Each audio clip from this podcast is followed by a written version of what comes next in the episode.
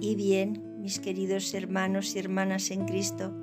Este es el programa La Voz Eremita, una iniciativa sanando corazones y de la Iglesia Antigua Diversidad Cristiana. Os habla la hermana Consuelo de Jesús desde el eremitorio El Pobre de Asís en Cantabria, España, deseándoos las más ricas bendiciones del Señor. La reflexión de hoy la he titulado Me enamoré de mi maestro. A lo largo de la historia no se ha dejado de especular sobre su persona, a pesar de que tanto los escritos de la época, los hallazgos arqueológicos, como las sagradas escrituras han dejado claro quién fue y lo que hizo. Pero aún así se sigue debatiendo sobre la fecha de su nacimiento, en qué lugar nació, eh, que si eran reyes o que si eran magos aquellos que fueron a visitarlo de pequeño. Unos aseguran que murió a los 33 años, otros que a los 36. Se discute sobre cuántos clavos, cuántos panes y pescados, que si tenía hermanos, que si eran primos, que dónde está, que cuándo vuelve. Por supuesto que es importante saber quién fue y conocer su historia para estar seguros de que existió, aunque a mí lo que realmente me convence de que es un personaje real es ver cómo interactúa conmigo en mi día a día. Él ejerce de amigo cogiéndome la mano y consolándome cuando más lo necesito. Es el maestro que me enseña a sonreír y agradecer por las pequeñas cosas de la vida, a llorar con fuerza y luego depositar esa pena, ese sufrimiento en sus manos. Él me sugirió que probase a despertarme saludando a la creación y a acostarme tranquila y confiada sabiendo que Él velará mi sueño.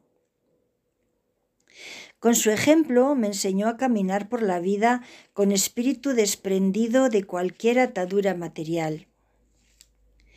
Me enseñó a abrazar a todos en mi corazón, a quererme a mí y al hermano que tengo al lado y tenderle la mano cuando lo necesita. Me hizo ver que siempre me está hablando en lo cotidiano, en lo sencillo, a manera de mensajes, y que para escucharlo tengo que tener abierto el corazón. Me enseñó que un gracias o un perdón no puede, lo puede cambiar todo. Aprendí que la fuerza más grande es el amor y que lo contrario al amor es el odio, pero también el miedo me mostró cuánto me ama a través de mil detalles. Me demostró con hechos que los milagros sí existen. Me explicó que si yo no perdono, soy yo la que se queda prisionera y que para perdonar primero tengo que aprender a perdonarme. Me dijo que, según su propia experiencia, no siempre se recibe bien por bien, pero me aconsejó que actuara bien a pesar de todo. Me enseñó a confiar en mí y a levantar la voz ante la injusticia. Me invita a buscarle dentro de mí cada día, puesto que soy el templo de su Santo Espíritu. Me permite que me aleje de él sin enojarse, que salga a conocer la vida, a equivocarme y a aprender de mis errores, y mientras tanto me sigue cuidando y esperando. Hasta me deja aprender de otros maestros, porque dice que es de necios no escuchar a todo el que hable del amor de Dios.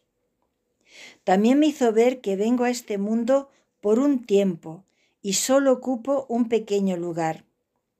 Por eso me pide que lo aproveche bien, siendo luz y viva en paz.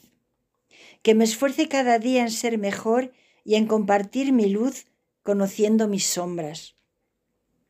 Que disfrute, que ríe, que valore todo lo que soy y lo que tengo. Él me ha prometido que siempre, siempre va a estar conmigo, que aunque dude y tenga miedo, confíe. Sí, confiar en Él a pesar de todo, incluso a pesar de mí misma